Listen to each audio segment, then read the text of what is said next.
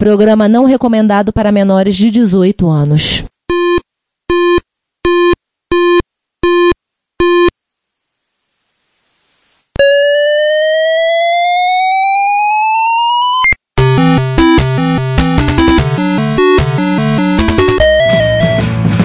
We bought it to help with your homework.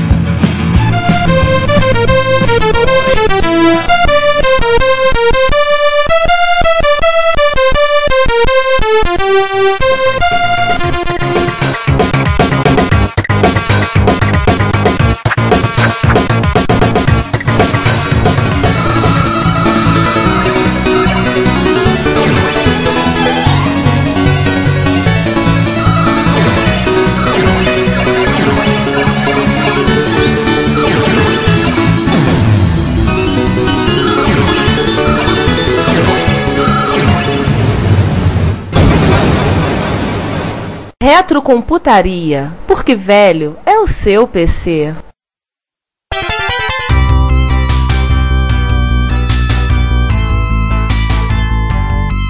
Baseado em fatos reais.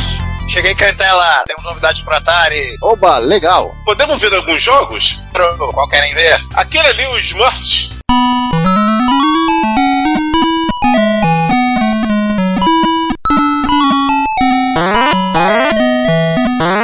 Claro, só um instante. Oh, é igual o desenho. Ei, querem ver outro? Ah, aquele ali deve ser igual o da revistinha, o X-Men. Esse não pode. Ué, por que não, tio? Por que não? Sai fora, bando de moleque depravado. Ué, é o jogo do Wolverine, cara. E deixa, é, o velho deve ser fã da DC. Ei, tiveram o seu PC. Bom dia, boa tarde, boa noite. Bem-vindos a um episódio marcante, épico deste podcast, onde enfatizaremos as últimas quatro sílabas do nome desse podcast sem dó e sem piedade e sem sair de cima. Isso aí. Ou melhor, Né? sente lá de dentro. Isto é a maior putaria! É, também. Ou né? seja, este é o nosso episódio número 69. Como é uma piada mais pronta que lasanha do micro-ondas depois de ficar 17 minutos girando no dedo do forno. Nós iremos falar de sexo, pornografia, safadeza, sacanagem, silêncio, exibimentos, exibidos, esquinolele e todas aquelas palavras para denominar aquilo que duas ou mais pessoas não podem fazer em paz sem que o juizinho fique reclamando. Para com essa sacanagem! Pra gente respirar, né, essa coisa de ficar entrando e saindo toda hora do assunto, Do assunto. né, a gente vai dividir esse episódio em duas bandas. Hoje Parte. ser banda negro, eu começar, né? A primeira parte, a gente trata da pornografia pura e simples, do que já rolava no mundo analógico, que foi digitalizado. E o segundo são os títulos de software, não todos, e senão, né, não íamos acabar nunca esse episódio, mas alguns selecionados. E não, não vamos falar de sexual, gente pendurando ele, eletrodo pelos buracos, etc, etc, que senão, né, Pra tudo na vida Ah. tem um limite. Ah, eu já tinha separado as coisas aqui do Virtua Valéria. Aquela capa de uma revista pro PC, né? É. Nossa, mãe. É, gente, olha só, eu, eu quero dar um aviso. A gente vai falar de coisas que foram feitas nos, nos anos 80, nos anos 90, coisas feitas por algumas pessoas muito sem noção, coisas que não, não é só questão só de sexo. Alguns dos itens que a gente vai falar aparecia coisas, por exemplo, estupro. Tem jogos que glorificavam estupro, gente. Isso não tem absolutamente graça nenhuma. A gente vai falar sobre muitas coisas que tem graças aqui, mas eu, mas eu quero deixar isso avisado. A gente vai falar sobre algumas coisas que não são qualquer um. A censura 18 anos que a gente botou no início do episódio Oh yeah. e se não ouviram, ouça agora. A gente vai falar de algumas coisas que, fora piada, definitivamente não são legais, tá? E sempre lembrando que, enfim, é, se você for praticar, pra- pratique consensualmente com a pessoa, senão você vai passar um tempo aí preso. E se você, enfim, com os essa coisa toda, enfim, você, né, por favor, mantenham sejam- puros e, E né, não sejam psicopata. né, e não sejam É. psicoptas nem babá, por favor. Exatamente. De babaca, Esse- essa parte das nossas piadas são muito ruins. Exatamente. Isso, Era, era o que eu ia lembrar também. E também outra coisa, se vocês forem tentar praticar também o computador, desligue da tomada antes. Queremos que ninguém seja eletrocutado no processo. Eu acho melhor não abusar do seu micro por favor. Já teve gente que foi preso por tentar transar com carro, né? Por favor, não, não abusem do micro retro e não façam como o moleque, enfim, que A- a tentou fazer com, com o Playstation dele, enfim, todo mundo sabe o que acontece a história. Não, era com o Dreamcast. Era com o Ele, Dreamcast, ele- ele era ceguista. né? Procurem, a gente não vai botar link, procurem. Não. Ah, não, não. É. Ah, não, Não. peraí. Ô, João, Você, ô, João, João, João, peraí. Ah, Peraí. Se o cara tá na internet brasileira em 2016 não conhece essa história, o cara não tá na internet brasileira. pois é. Pareceu uma Dito isto,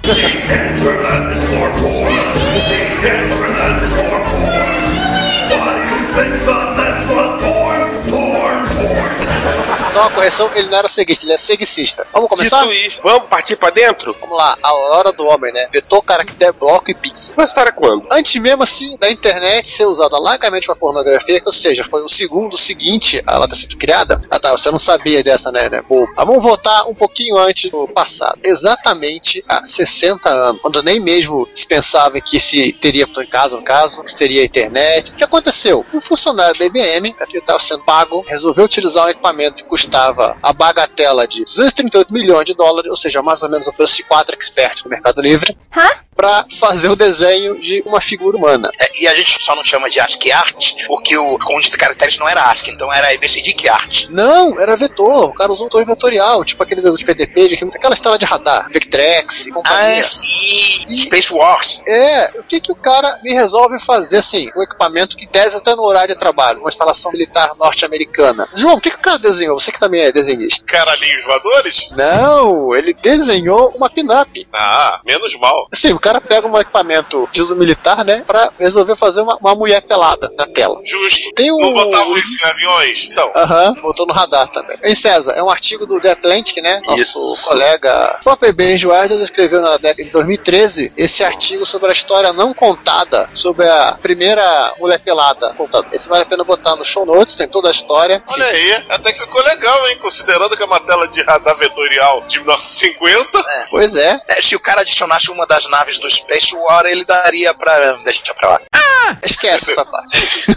Ô, Giovanni, 238 milhões nos dias de hoje ou na época? Na época, era o preço do equipamento pra força. Eu nem quero ver isso corrigido. Ah, é 60 como diria o Ciro- inflação aí.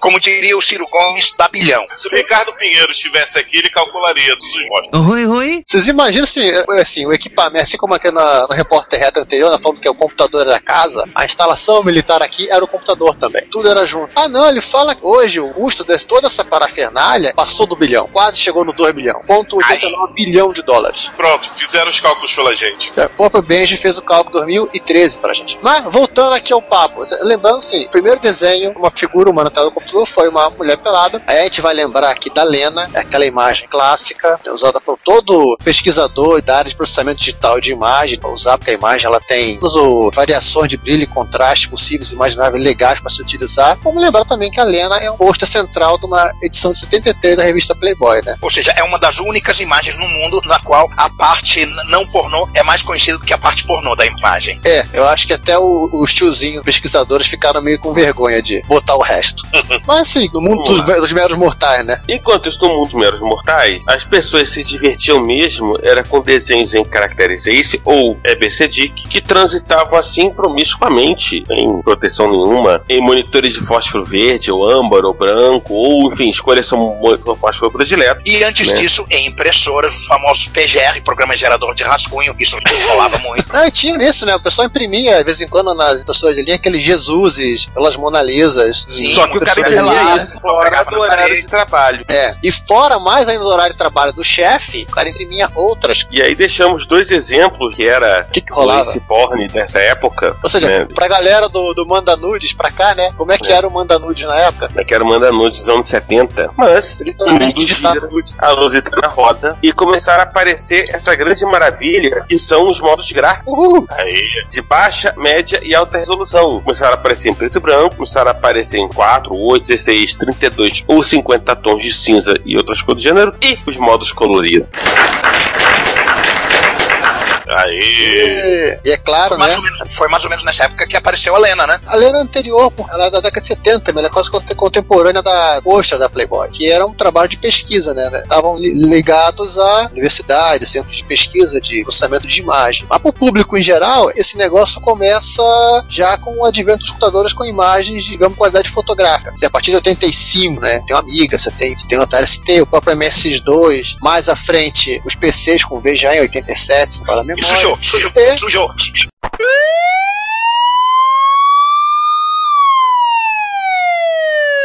Calma, calma, gente, sujou. A, a patroa tá aqui na minha frente segurando um rolo de macarrão e olhando pra mim com uma cara. Gente, se, se eu não aparecer de novo, foi um prazer conhecer vocês, tá? Ah, e se vocês precisarem de algum testemunho, use um vórtice espaço-temporal pra me trazer do passado, tá? Que eu não vou mais poder participar desse episódio, tá bom? Tchau. Tá bom, então. Tchau, tchau. Falou, tchau. Enquanto o Juan apanha lá fora, É, já tivemos uma baixa aí, tá vendo? O assunto é tão polêmico. é, o Juan não combinou o habeas corpus dele direito, aconteceu isso. Aliás, vamos contar uma fofoca rápida, já que dizem que a participação do nosso novo membro, o Ricardo Pedro, foi vetada pela patroa, hein? Ela ficou sabendo, não gostou nem um pouco. Essa aqui, é pra quem não tá sabendo. César fica, fica no sapato aí, hein, rapaz? Não, essa gravação tá sendo patrocinada apenas pelo solteiro, né? Essa é uma, uma versão alternativa daquele filme Clube dos Cafajés. Tava lá no VJ 87, 256 cores já, né, né César, né, Juan?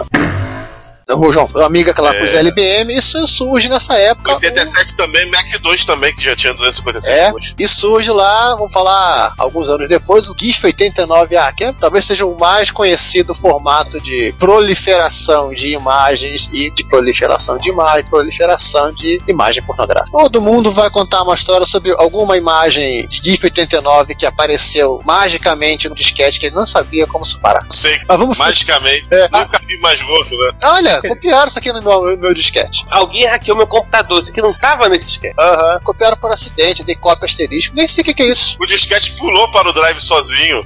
Antes de voltar pro, pro um gráfico, vamos continuar na- nos bloquinhos, né, César? Vamos, né? Ainda tem muita história. Enquanto isso, fora dos locais de trabalho, fora né, das horas extras, as pessoas chegavam em casa, se ligavam nas áreas de arquivo das BBS, se ligavam nos fóruns da Usenet, se ligavam no serviço online que estivesse disponível no seu país, e também o que? Magicamente as imagens pulavam cat dela. É, aparecia no computador lá, mas é claro, nesse caso das BBS especificamente, você tinha que às vezes dar um chaveco no CISOP pra ele liberar a área de Weres, né? E outras coisas. É. Você chegava e ainda falava naquela, bom, já que você liberou o Weres, libera o pornô também, não, liberador, não tem Ao problema nenhum. contrário, né? Às, às vezes você liga pornô primeiro pra depois esperar o aéreo. É, aquelas histórias, o cara vai na. O americano gosta de falar tá, do adolescente, né? O cara vai na, na lojinha de conveniência, compra um refrigerante, compra um chocolate, compra não sei o. Pô, Ó, tio, já que eu tô aqui, dá aquela Playboy do mês ali também, né? Ou então aquela cartela de camisinha, né? É, vai ser frente. Mas, especificamente no país, né? Vamos falar enquanto isso na França.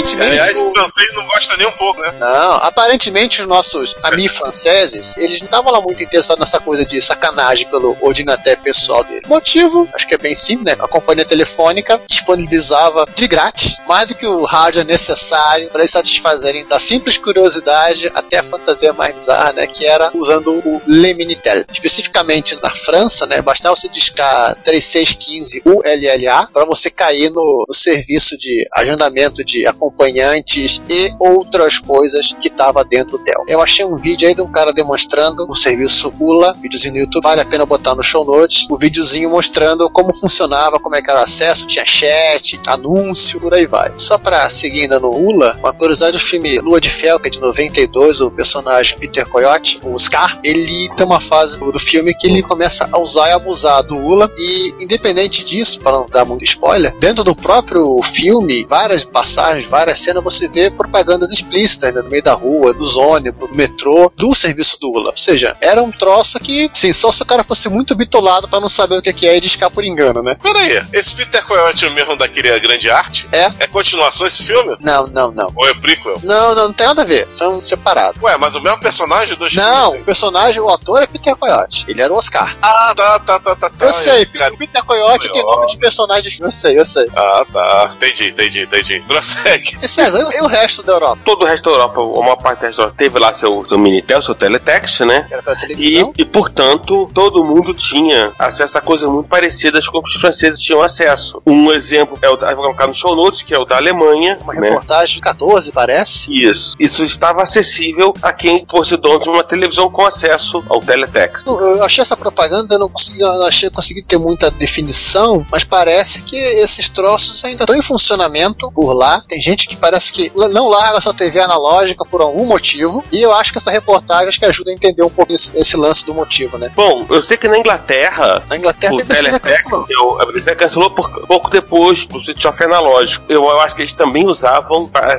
receber, acho que usavam partes do espectro. Não lembro direito como era em outros países. Porque eu sei que É, na França era, porque na França Minitel. você usava o terminal Minitel. Sim. No caso do- da Alemanha, por exemplo, o Teletext, acho que na Inglaterra também, foi o caso, acho que os fax sim, você usava o aparelho de televisão. É porque assim, eu procurei um pouco, tá muito vago assim, tá muito vaga a informação de que isso ainda, que esses serviços ainda estão em operação na Alemanha hoje, É. hoje, hoje, today. Eu imagino que deve ter saído com o desligamento analógico, né? Mas não- porque é não porque tem- a rigor, pelo teletext e essa informação saía por espaços do espectro analógico, quando você desligou, você desligou junto também.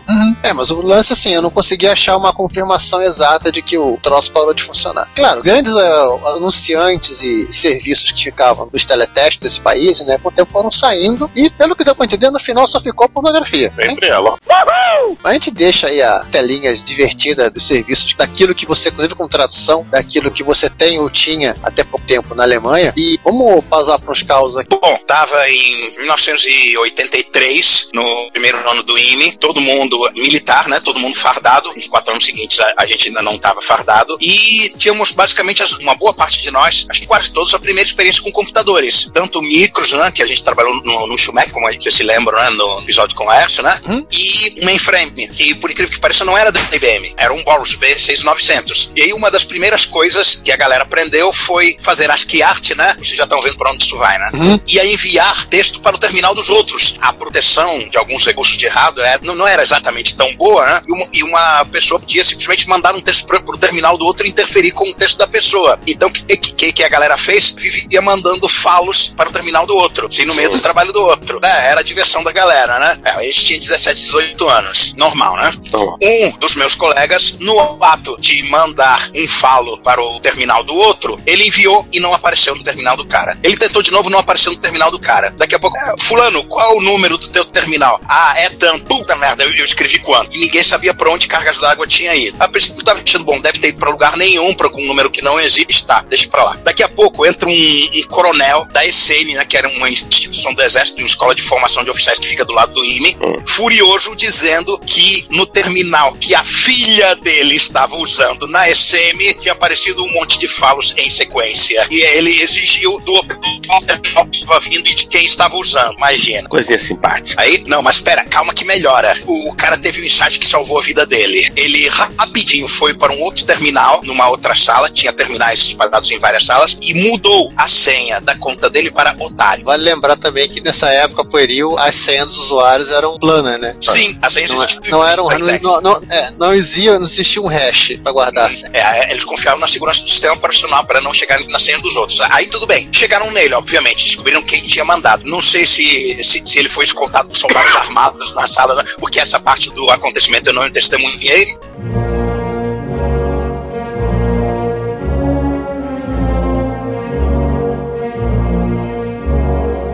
Você fez isso. Não, nada disso. Eu não fiz. Eu estava fazendo isso assim, assim assado. Eu posso provar. Eu tenho coisa de trabalho na, na minha conta. Olha só. Vou, ah, entra na sua conta aí, ok? Sentou no terminal. Aí ele digitou a senha antiga dele, com, com a maior cara de pau do mundo. Pá, senha errada. De novo, pá, senha errada. Aí os talentos de atuação desse meu colega, cujo nome obviamente não vou dizer, entraram em ação. Ele começou a construir aquele desespero crescente, falando: "Cara, minha conta, não consigo entrar na minha conta. Meu trabalho, cadê meu trabalho? Cadê meu trabalho? Operador, descobre aí a senha do elemento aqui. Aí na- o operador tá, foi, voltou. Fulano, tua senha é otário. Aí ele fez aquela cara de caramba, hackearam minha conta. Ele entrou com a senha otário, né? Na frente do pessoal que ia estripar ele. Do exército, coronéis e etc. E a filha do coronel que recebeu um falo. Ele entrou na conta otário, nenhum arquivo, todos os arquivos limpos. Aí, esse cara é um ator. Eu respeito esse cara pra caramba. Ele tem um talento de atuação impressionante. Ele não devia ter sido engenheiro, devia ter sido ator. Eu perdi tudo, meu trabalho, eu tenho trabalho pra entregar lá. Começou a chorar, etc. Tá, tá, tá, tá. Eles viram a história. Alguém hackeou na conta do, do fulano, coitado. Olha, eu, eu tô me controlando pra não dizer o nome do cara, mas eu não vou dizer, não vou. Valeu! Mesmo porque certos tempos estão voltando, né? Vai que o pessoal resolve aproveitar a ocasião. não, e- mas, de qualquer Não, já maneira. prescreveu, não se preocupe. Você já prescreveu. Não, gente, pra essa galera não existe prescrever. Eu não vou Mano. dizer o nome dele, não vou expor ele. Mano, Eu quero saber quem foi que desenhou caralhinhos voadores na parede do banheiro. Hum? Quem foi? Tem essa história que a gente resgatou da MSI Disk Press, 1, publicado pela Hightech Softworks, distante ano de 1991. É um artigo chamado Soft Pornô, do Ciro Landivar, esse é um pseudônimo, eu acho eu, que ele comenta uma história interessante ocorrida. A história do Juan é um Borax 6900, esse aqui é com o modelo anterior, é um Borax 6800. É uma equipe de um banco, ele não cita o nome, as pessoas não gostam de citar nomes quando as coisas acontecem, porque será, hein? É, você tá falando equipe de banco e, e citar nomes, você já viu que vai dar merda. Já avisei que vai dar merda isso. Ah, tudo bem, o cara cita aqui que havia uma rotina da autoria de um jovem programador, hoje no caso, na época, em 91, já analista pleno do banco, em que... Ou não. Ou não, ou foi demitido, ou foi, ou sabe se lá aconteceu com ele, e que fazia aparecer, digamos, foguetinhos inocentes em forma de aquele negócio que o, todo menino tem e usa de vez em quando do jeito certo, que voavam pela tela. Parece que durante 11 meses o pessoal do CPD se divertia com a, os foguetinhos que apareciam em momentos aleatórios, até o dia que um gerente achou a rotina presa dentro de um do código de programa de seguro para pessoas físicas. Uhum. Decretaram que o, o foguetinho estava proibido de subir da história. Hashtag não vai ter foguetinho. Agora, observação, documental observação. é- Eles desabilitaram, Ah, mas não reapagaram. Significa que o gerente ficou vendo o foguetinho. Ele queria o foguetinho só pra ele. Olha aí. Bom, Monopólio do foguetinho. História do Juan antecipa a história do foguetinho. Agora vamos começar a falar de pornografia pessoal, abre aspas, acessível pra qualquer um, né? Porque aquela história, tipo, né, beleza, tem lá animação, imagem, você tem o vídeo, mas naquela necessidade tipo, tem que pegar a coisa, né? De encher a mão. Botar a mão naquilo. Exatamente. E aí você tem que interagir. E qual foi o primeiro jogo? É, qual foi o primeiro jogo, entre aspas, pornô, por assim dizer? Por incrível que pareça, ele não tinha nada de sexo. Quer dizer, você vê a propaganda, o flyer da época, vai ter uma certa conotação. O próprio nome, né, do jogo ser uma máquina de arcade da Atari de 1973, ou seja, exatos 43 anos, chamada Gotcha. Primeira coisa, tem relação nenhuma com a canção do Blonde, tá? A canção do Blonde de 5 anos depois. Mas eu acho que o, o namorado da Debbie Harry devia ter, ter jogado muito isso aqui, porque a música foi baseada no comportamento do tal namorado. E muito menos a ver com aquele filme dos anos 80. É, aham, também. O Gotcha é, não tem nada de erótico, é um jogo de duas pessoas. Se se tinha muito isso nessa época, não tinha, o computador não, não era inteligente o suficiente para jogar com o player humano. Você tinha player 1, player 2, e você tinha que o player 1 fugir do player 2 dentro do labirinto. Acabou. Ganhava sobreviver tempo suficiente, ou ganhava o cara player 2 pegar o player 1 da história. E aí, tudo bem, beleza. Cadê a sacanagem? Joystick. Os joysticks da Atari sempre tiveram aquele formato, né? Vale, rígido, apontando pro céu. Uhul. Algum tiozão pensou: caramba, precisamos fazer uma versão feminina desse joystick. Que que eles fizeram? Cobriram os controles do jogo com uma cúpula de borracha. Rosa. Ó, virou o quê? Mamilos são muito polêmicos. Mamilos. Não, eles transformaram joysticks em mamilos, e mamilos são coisas polêmicas. Já deu polêmica de cara. Sim, o jogo foi chamado, foi, acabou sendo conhecido pelas pessoas como The Boob Game, jogo do peitinho, que você movia os peitinhos pro- pros lados pra controlar os, os personagens na tela. E lá resolveu pra- um jogo normal e Com o tiozinho. É, essa foto aí, esse link tem não só a, a imagem, vocês podem olhar, calma, da foto do cara segurando a menina, gotcha, como vocês podem ver a máquina no seu estado original, que são com os peitinhos. Sensacional. Só naquela época tinha uma criatividade. Então, se você for procurar em sites que trabalham com esse negócio de memória do, de arcade, você vai encontrar a versão que não tem a cúpula, e tem o joystick convencional. Aí você vai ficar sem entender porque o nome do jogo era jogo do peitinho. Pô, e esse é um dos primeiros jogos não pongs, né? Que ele era um pouquinho diferente de pong. É, mas tem aquela coisa, sempre tem alguém pra su- sugerir uma ideia e, infelizmente, alguém pra achar lá legal. Claro que a Atari depois ela. Ah, não, eu acho que isso deve ter dado um atrativo extra na, na venda de fichas. Afinal É, de contas, assim, mas não deve ter caído bem, porque logo em seguida a Atari resolveu tirar essa. Pulei botar joystick convencional, porque Gotcha virou jogo peitinho. Pois é. Mas com certeza entrando- muito adolescente gastando 25 cents só pra pegar num peito, mesmo que, Só pra pegar no pé. mesmo que seja virtual, mas tava valendo. Alguns pagaram 50 porque pegaram nos dois. É, pra jogar nos dois. Mas enfim, né? Isso tá virando uma máquina de porques, um simulador de porques do filme, tá? Mas agora, voltando ao tema, vamos agora direto pro. Talvez o primeiro título de software pra computador pessoal, esse tipo de temática, pelo menos foi vendido. Soft porn. Soft Porn Adventure. Foi lançado em Aí- 81 pela Online Systems, que depois virou Serra Online. Sim, é Serra Online que vocês conhecem. Essa né? mesmo. Lançado em 81 para Apple II e Atari 8-bit, que foi. Sim, é, daquele casal Ken e Barbie Williams, quer dizer, Roberto. É, é, com o casal Ken e Roberto Williams. Ironia, né?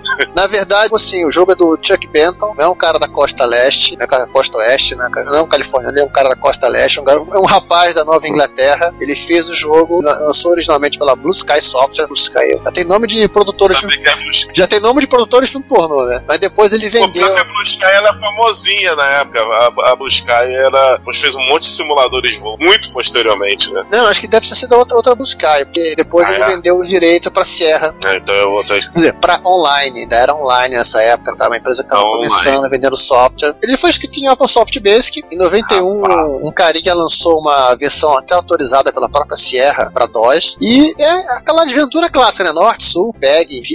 Ai, caramba! O objetivo do, do jogo, nesse jogo em particular, é você seduzir três mulheres. Aí a gente vem com aquela história da capa. Antes disso, né? Não teve muita divulgação na revista da época, porque, óbvio, os editores dessas revistas eles ficaram meio preocupados, porque poderiam cartas furiosas dos pais, das mães, do público-alvo. A revista, essa revista era basicamente adolescente. E se falar um, de um jogo, entre aspas, pornô, ia pegar mal. A garotada ia curtir, os responsáveis nem tanto. Mas, a, principal, a principal grande propaganda desse jogo né, foi uma reportagem na, na, na época sobre ele, que saiu na revista Time, que na época tinha circulação nacional nos Estados Unidos. Não, e alguns milhões de assinantes, de né? exemplares, exemplares por semana. É o único jogo não gráfico lançado pela Sierra. O que chega a ser uma ironia, por justamente o jogo pornô é não gráfico. E ela surgiu para fazer jogos gráficos. Né? É. Exato. Apesar da pirataria, a versão pré-Apple II vendeu 25 mil cópias. Em 81? Ou seja, 25% do parque de Apple II vende desse em 81. Parece que 50 mil cópias até 83, quando foi meio que escondido do catálogo. É um jogo é, que... Por que, que ele foi meio que escondido do catálogo, né? É, entre outras coisas, que a fotografia é uma coisa meio icônica. Sim. a capa do jogo virou uma coisa meio icônica. E é uma capa, de certa maneira, clássica, quando fala de pornografia e erótico no computador, que são é, três mulheres dentro de um ofurô, bebendo uma champanhe. Obvi obviamente, sem roupa, né? Ninguém Obviamente roupa. sem roupa. Só né? que. Com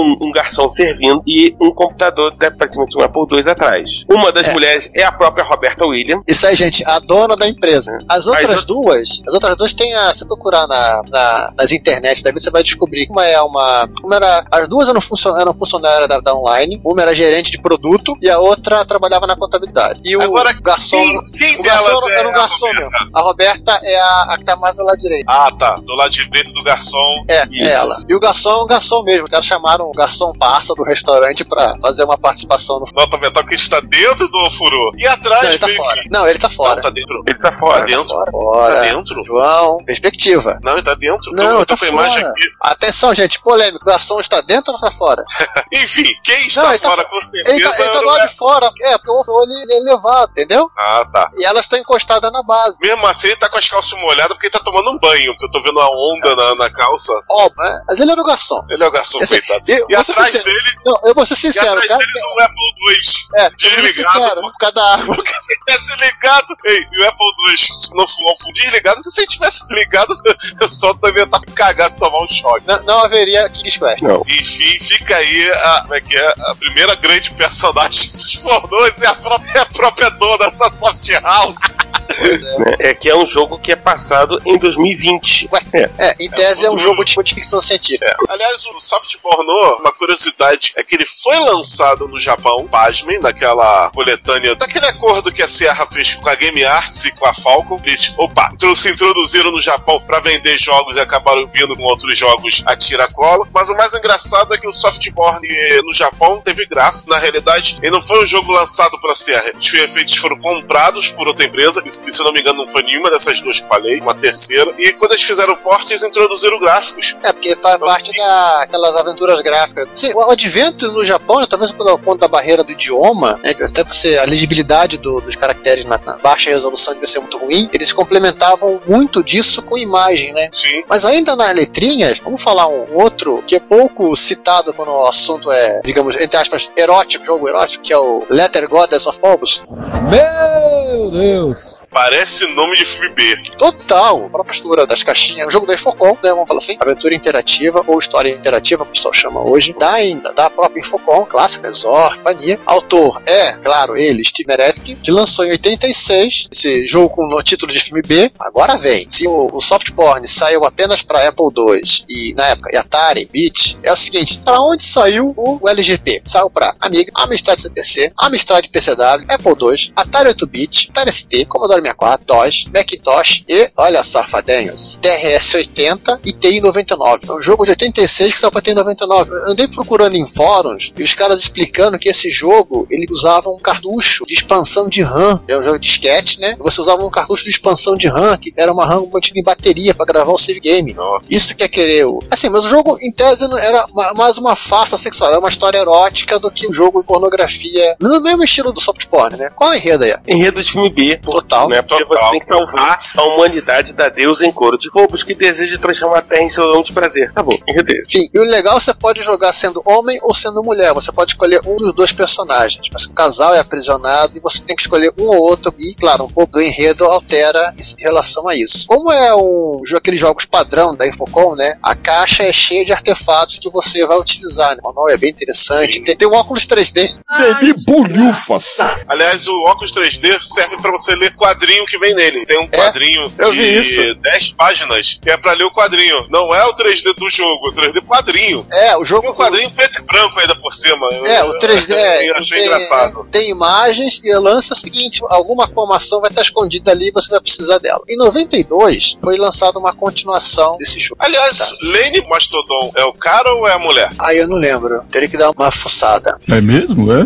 Eu lembro que assim, o personagem tem somente um nome, ele nem tem, tem sobrenome. Lenny Mastodon deve ser alguma piada interna ou algum personagem específico. Sim, em 92, aí já, já não era mais a Infocom clássica, tá? Era a Activision sobre a, a- o rótulo Infocom, a comprada em 89. Eles lançaram uma continuação do Letter Goddess of Hope, que é. Alguém livre para mim o nome do jogo aí. Acho que ele ganha, é o maior nome de jogo que eu já vi. Leather Goddess of Phobos 2. Gas Pump Girls meets the pulsating inconvenience from Planet X. E- filme meio impossível. É, esse é o título é digno de. É o nome do cara lá? Roger Corman? Do Roger Corman e também do o cara do Plan B. Ah, sim, com certeza. Também esqueci o nome dele.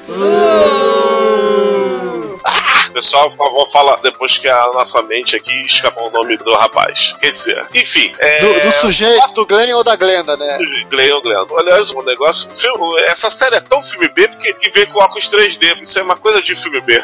Esse jogo não vendeu bem e a Activision tinha planejado um terceiro jogo da série e que foi cancelado. Esse jogo, inclusive, não é um adventure clássico da Infocom, não é texto, somente texto. Ele é um adventure com gráfico também. Você viu os gráficos, eu não gostei não, tá? Achei meio bobinho. Mas eu acho que é complicado a Infocom sobre a Activision. Enfim, Enfim. segue o jogo. Tem link aí, o Jimmy Marr, ele foi muito legal com a gente, ele produziu literalmente uma dissertação, assim como sobre o soft porn, ele produziu uma dissertação sobre o Letter Goddess of Phobos, E produziu uma dissertação sobre o nosso próximo jogo. nosso próximo jogo. Esse sim vale a pena. Que ele é um clássico dos adventures e um adventure pouco mais do que soft porn. É, ele tinha imagem que ajudava. Estamos falando de... Com certeza. Story Sweet Larry.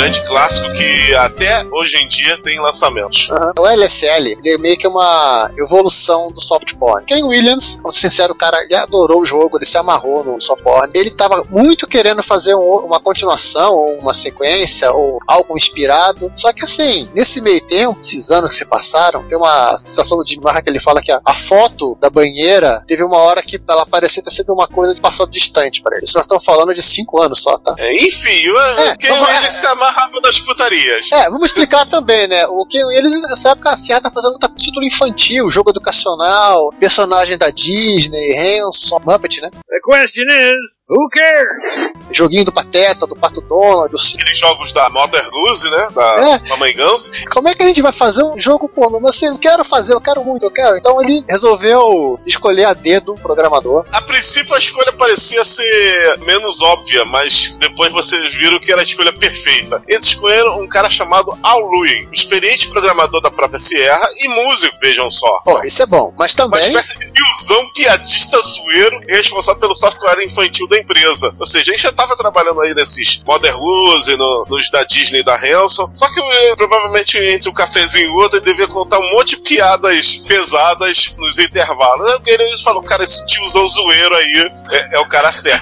É o tiozão, ué, ué, ué. Então por que além da putaria, não focar também no humor? É, o lance também era. Ele assim, o Ken chegou pro, pro Al, né? Falou, propôs ele, ó, tô pensando em fazer uma- um jogo inspirado, meio continuação do software. Aí o cara assim, deixa eu dar uma olhada. Não lembro que eu, a última vez que eu joguei, já tem anos que eu joguei esse cara. Eu vou dar uma olhada depois gente conversa. Aí ele jogou no final de semana, achou o máximo, mas eu topo fazer. Só que assim, foi feito um acordo meio diferente, tipo, ó, se pegar mal, fedeu, a culpa é só sua, tá? Vocês fizeram o que vocês estavam afim, tem livre, a gente não ficou sabendo. Mas se for um sucesso, ó, o sistema de hot é o seguinte: vão ganhar muito dinheiro. Aí vocês, por quê? Ó, só você vai trabalhar sozinho, tá? Não tem mais ninguém na tua equipe e você pode recorrer a um desenhista, no caso foi o Mark Crowley, pra topar essa empreitada. Enquanto o Mark Crowley, que ele fez os gráficos, tem um livro dele, no tempo de expediente. E o Al Lui fez todo o resto do jogo, inclusive a trilha sonora. Isso que é o mais legal. Então, assim, se desse ruim, já tinha o plano B pra dizer que os caras fizeram pra meio que. Isso. É, né, não era bem assim, a gente não ficou sabendo. Vai voltando. O que, que é o jogo, né? Muita gente pode dizer assim que basicamente ele é uma versão gráfica do soft porn, né? O mesmo esquema de puzzle, o mesmo estilo de ambiente do Night Club. Não se passa em 2020, pelo menos isso. Mas eles acrescentaram um personagem, que é uma coisa que o soft porn não tem, que é um personagem específico. Né? Você trabalha com. cita-se muito a literatura, que é o Puppet, mas Adventure do Douglas Adams. Não, do. É, Douglas Adams. Que é o. Douglas Adams? Peraí, quem é o cara do Gilbert? Tipo, não é Douglas eu tô- Adams, não, cara. Não, qual é o cara do, do Não. Gilbert? É o Scott Adams. Scott Adams. Scott Porque e- ele é homônimo também. Pois é. Ele até brinca, o cara, o Scott fala, não, eu não sou o cara do tipo. Porque você criar Aí- um nome é criar uma personagem, um nome, não apenas uma, um instrumento do jogador, né? Que é o Larry, Larry Laffer. Larry Lee. Agora, só uma coisa pra falar sobre o esquema do jogo, que além da parte do soft form, também tem uma parte de King Quest, porque tem parte da engine, com aquele negócio de pontuação embaixo, da movimentação do personagem. Eu- se eu não me engano, eu acho que o próprio Mark Crow também foi o desenhista do King Quest. Não, é a AGI, é a, a interface, aquele ambiente, aquela máquina virtual para desenvolver as aventuras da, da Sierra. A AGI. Sim, a, Ele, a AGI. foi, ele foi escrito na AGI, mas ele tem um detalhe que os outros jogos anteriores a ele não tinham na Sierra. Vamos chegar lá. Eu espero que o cara, depois de tanto tempo, ele tenha descoberto isso. Vários jogos da Sierra, o personagem ele, ele era inspirado em algum funcionário. Nesse caso, tinha um carinha da área de vendas, né, lá na, na base dos 40 anos. O cara tinha um incrível hábito de gostar do estilo de música que estava 5 anos no passado e que curtia ficar contando as aventuras amorosas dele na empresa, com essas piadas, se divertir com isso, se vangloriar, né? Que se chamava. Qual é o nome do personagem mesmo? Bom, o cara se chamava Gary. E o personagem se chamava Larry. Algo me diz que esse cara das vendas devia ser uma vítima das zoeiras do, do Alloy. devia ser a vítima preferida dele. Inclusive, vamos ser sincero, o, o título provisório do jogo foi literalmente Laser Street Gary, começo. Depois assim, muda, muda. Do tipo, E o uma- Willis ficou. Ó, não esquece de trocar a porra do nome do jogo, senão vai dar merda. Eu fico imaginando que a beta tivesse até o nome lá no jogo, cara.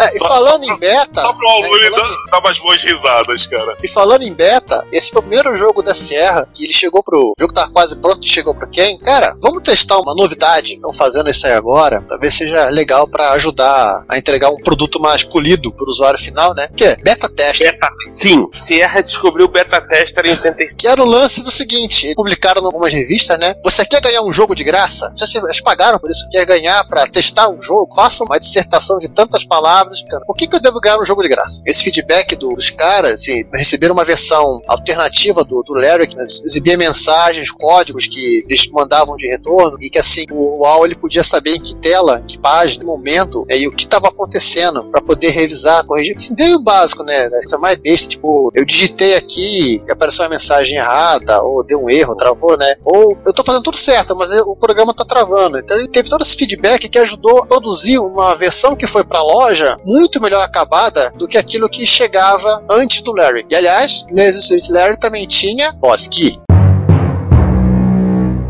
Ou seja, você apertava a tecla que fazia aparecer um gráfico pra fingir que você estava brincando no módulo de chart do, do Lotus 123.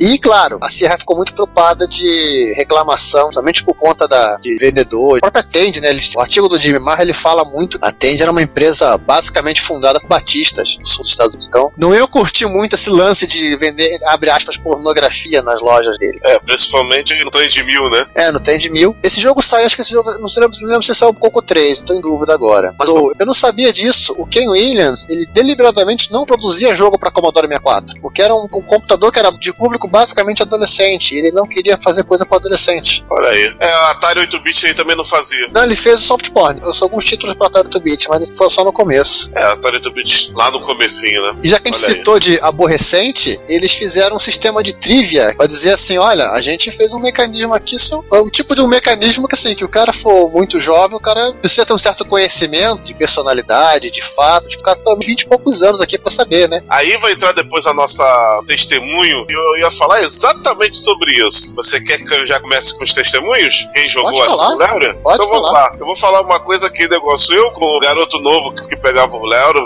Garotinho juvenil!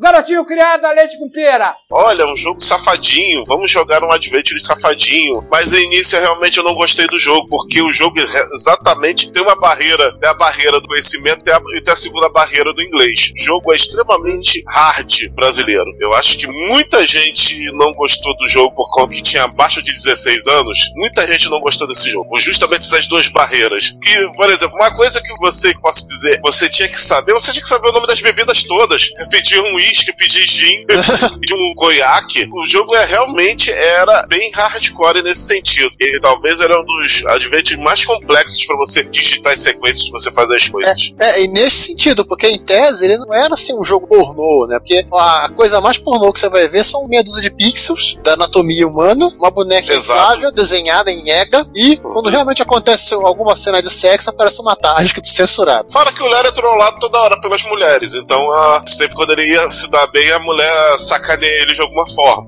Porque cá entre nós eu fico imaginando o Gary devia ser infrutífero com as mulheres. Pois é.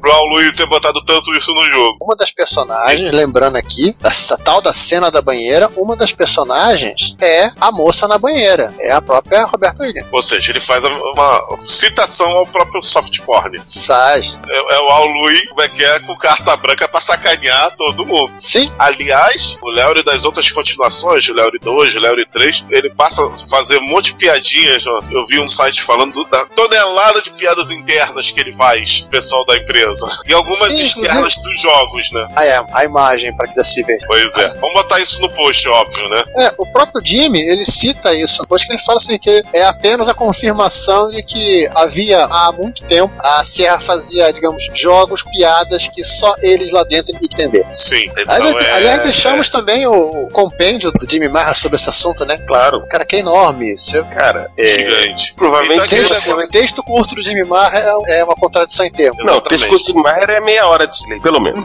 Então, Bom. só pra terminar o que eu tava falando, não me entendo mal. Aquilo de eu falar de não ter gostado era o João de 30 e pancada anos atrás. Depois, conforme eu fui amadurecendo e meu inglês foi melhorando, eu vi que era um jogo genial, um jogo muito divertido, várias piadas interessantíssimas. Como eu disse, muita referência ao modo de vida do norte-americano em si, desse la- lado adulto, algumas referências aos jogos da Sierra e muitas referências aos funcionários que a gente foi sa- sabendo mais tarde. Então, o Louis realmente era o tiozão do pavê, com certeza. É, e a gente tem que contar aqui também que o Laser Suit Larry, que depois foi rebatizado para Laser Suit Larry 1, né? In the Land of the Lounge Lizards, ele saiu para Amiga, Apple II, Apple II GS, Atari ST, DOS, Macintosh, opa, lembrando aí, ó, saiu sem TS-80 Coco 3. E depois um, um remake pra VGA, gráficos de VGA. É, a Sierra, ela relançou vários jogos dela depois pra, Sim. de forma correta, com gráficos diferentes. Giovanni lançou o Larry João. 1 na época que lançou o Larry 4. Giovanni João. Uma pena que eles não lançaram o Larry 3. Ele tinha uma- um gráfico EGA lindíssimo e ele ia ficar espetacular no VGA. Se você reparar a versão do Amiga em comparação à versão do PC, a versão do Amiga era espetacular, era muito bonito. Diga, É, César. Eu vou recuperar um passo aqui no que eu anotei. O João falou, né, que o soft porn foi lançado no Japão, Sim. Sim, né, pra PC 88, né? exatamente. E também, assim, na vez que a Serra do Oriente, que pra nós, do Ocidente, trouxe Texter e isso pra cá. Vamos falar de Japão? Esse bando de paternista! Vamos lá, King Afinal de Tóquio. contas, nós fizéssemos um episódio de sex em Japão, algo tipo, iam dizer que a gente não fez um episódio de sex, então tem que falar de Japão.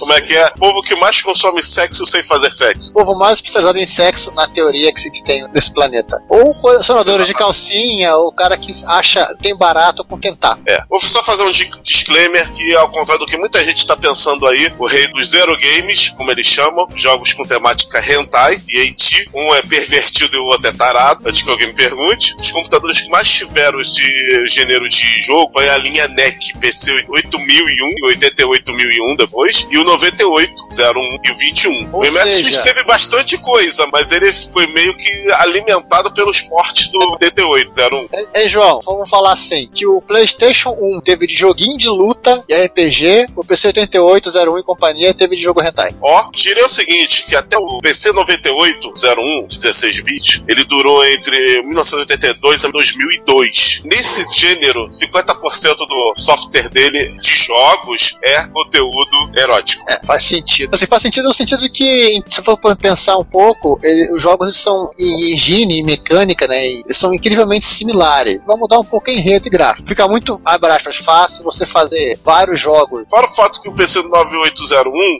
ele não era tão potente quanto os seus rivais X68000 e FM Taos. Não se engane, também tiveram seus jogos eróticos também, e não foi poucos. Hum. O NEC, como ele não era tão potente pra fazer jogos arcades, o pessoal se enveredou mais nesse tipo de jogo. E pasme, acabou sendo um dos grandes incentivadores pra essa linha ter vendido bem no Japão. Ou seja, ele foi apenas uma vítima. Aliás, eu vou falar o seguinte: do outro lado do mundo, vamos botar, agora estamos oficialmente no Japão, a Koei, que aliás, Koei. coincidentemente, assim como o caso da Sierra, também é uma empresa fundada por casal, Yoshi e a Keiko Irikawa. Aliás, eu não sei se a Keiko Irikawa tirou foto de banheira ou não. No que eu saiba, não. Mas o, a Koei, só dar um panorama hoje, sim, a Koei é essa mesma que você está pensando, que hoje em dia se fundiu com a Tecmo e virou Koei Tecmo, ou Tecmo Koei, sei lá, que faz jogos de estratégia do Retorno dos Três Reinos, e que faz a série Dynasty Warriors, de luta, né, de hack slash, e faz alguns jogos também de anime de hack slash, faz RPGs convencionais. Essa mesma empresa que existe até hoje, faz jogos pro PC, PS4, Xbox One, etc. Sim, é ela mesma. Ela começou aí. Ela começou assim em 82, ela é de 78, eu acho, faz 79, o lançamento dela. Ela em 82 ela lançou dois jogos muito curiosos. O primeiro é Nightlife, que é considerado o precursor do gênero Bishojo, e o, meu Deus, Daishitsuma no Yakuru, ou Temptation of a Housing Complex Yuaku. Life. O Yaku, obrigado. Yuaku. Agora, o que, que eu falei em japonês eu não sei. É, Temptation of House Não, e não. Complex Life. Eu, eu troquei a palavra. Ah, tá. É bom a gente não procurar. É, né? Enfim, vai que... lançou, lançou pra. É, é, vai que. Vai que ela lançou pra PC 8801 e pra FM7. Isso daí, 2. Em 85, esse jogo saiu também pra MSX2. O MSX Olha. Generation fala que o jogo é de MS, não, é MS2. Tem fita cassete. Também. Ela se enveredou no, no ramo daquilo que acabou sendo o filão dela, que são jogos de estratégia. Exatamente. Ela chegou a fazer muitos jogos estranhos. A Koei, inclusive um jogo mais posteriormente, é, dec- na virada da década de 80 para 90, um jogo sonoro. Sim, um jogo um adventure que só tem som, não tem gráfico. Tal do Emit, tem vários computadores. Mas deixa isso pra lá, porque isso não é um podcast sobre jogos Jogos sonoros. sonoros. Mas não foi Outras só. empresas Vai. muito conhecidas, gente, uma tal de Square Enix, que Assim, eram não, não, separadas, Que era assim. E Não, era não, não. João, João. Hoje negam ou negariam, né? que negam ou negaria, Neg- uma tal de Square Enix, que antigamente eram Square e Enix separadas, sim, a Square de Final Fantasy e a Enix de Dragon Quest, também faziam jogos eróticos, inclusive na MSX. Uma é a Nihon Falcon, também teve seus jogos, se eu não me engano, o 777 é dela. E até a, acho que até Tunity. Andaram fazendo, é. Fizeram jogos safadinhos pro NEC PC88 e depois também para outras plataformas como o FM7, o Sharp X1 e o MSX também. Agora, uma coisa que você falou, ô Giovanni, e que devemos, como posso dizer, comentar. Gente, o que é bichojo? Traduzido no termo de garota bonita, literalmente falando, né? É um termo para garotas bonitas e jovens abaixo da idade universitária, muito vistas nos sim, né, os simuladores de encontro e nos animes mais safadinhos. Ou seja, Essa foto que eu resolvi colocar aqui, né? Exatamente, essa foto aí. O que, que vocês acham dessa foto? Galera, estamos aqui na famosa fronteira aqui das coisas, lembrando que o Japão tem costumes é, pouco diferentes e até polêmicos para os dias de hoje. Inclusive, alguns costumes japoneses estão sendo fortemente debatidos hoje em dia. É aquilo que o Juan falou no início e a gente tem, que ver. Ok, é complicado falar, mas é que o, Japão tem uma cultura do estupro, isso é certo, tem, isso não é uma coisa factual. E também o pessoal faz vistas grossas, apesar de ser crime, mas o pessoal faz uma grande vistas grossas sobre sexo com menores de idade. É, quiserem dar uma entendida melhor lance do estupro, sexo com menores, eu recomendo assim que é um site mais informativo, é o TokyoKink.com, é um site com notícias desse tipo de coisa no Japão, né? Produtos eróticos, é, filme pornô. E eu usei a foto que o pessoal tá vendo aqui, eu, eu extraí de lá. Assim, não é um site de pornografia pesada, é um site mais cultural. E você tem lá notícias de, do, do tiozão que tá apaixonado por uma boneca, sério. O cara se apaixonou por uma sex doll, o cara comprou, dá banho, leva pra passear. E até calendário de anime. Tá tendo um debate pesado nesse negócio de diminuir o volume e intensidade do que é a, algumas cenas em certos mangás. E tem histórias malucas, como por exemplo a menina que cochilou no metrô e acordou no quarto de alguém. Para com essa porra aí, meu irmão! Vocês verem o nível como são as coisas lá. Lembrando ou, que ou antes pior, o pessoal não, fale- Ô, João, ô, João, pior, o tio tiozão que foi preso no metrô porque ele fingia que tá passando mal pra poder segurar no peito das meninas. Sim. Agora, lembrando só uma coisa que antes o pessoal fala, ah, isso é o o Japão é o liberou geral. Não. Muita coisa erótica do Japão é controlado pela Yakuza, pela máfia. Não é uma coisa do liberou geral. Sim, tá tendo esse diálogo de uns tempos pra cá. Até eu digo que a coisa melhorou muito lá. Era bem pior. Acredite em mim. É uma coisa que eu acho que, no tipo, vamos só arranhar a superfície, que eu acho que um artigo tão complexo e de uma análise tão profunda, também a gente não pode generalizar a coisa só apontando o dedo e dizendo, já que nós estamos falando de uma outra altura, apesar de algumas coisas do direito internacional serem a mesma coisa, vale aqui, vale pra lá, vale para os Estados Unidos, vale pra Rússia, vale para o Afeganistão, vale para todo o Oriente Médio, que é muito pior do que o Japão nesse sentido, só que a gente que não vê, em outras regiões também da Ásia, Tailândia e tudo mais. Não, a própria Vamos Europa também tem uma maluquice A dessa. própria Europa, leste europeu também, com aquelas brincadeiras de assassinar pessoas, né? Não, o leste e o oeste também, né? Bem tem É, uma maluquice tem- dessa. e, em resumo, o direito internacional tá aí pra tentar eh, deixar a humanidade menos louca. Então não vamos apontar dizendo que é só o Japão, porque o mundo todo tá cheio dessas coisas e também tem essa falsa, como posso dizer, ideia de dizer que no Japão isso é 100% normal. Não é bem assim, é- não. Se você chegar com essas taradices assim, no pessoal tradicional japonês, você vai ser mal visto. Aham, não é? isso, isso assim, não é visto como uma coisa fofinha e aceitável lá. Exatamente. Retrocomputaria, dedicação total a você. Se você quer enviar um comentário, crítica construtiva, elogio ou colaborar com as erratas deste episódio, não hesite, faça. Você pode falar conosco através do Twitter, no usuário retrocomputaria, pelo e-mail retrocomputaria.gmail.com ou colocando comentários no post desse episódio em www.retrocomputaria.com.br. Lembre-se sempre do que dizemos. Seu comentário é o nosso salário. Muito obrigado e nos vemos no próximo podcast.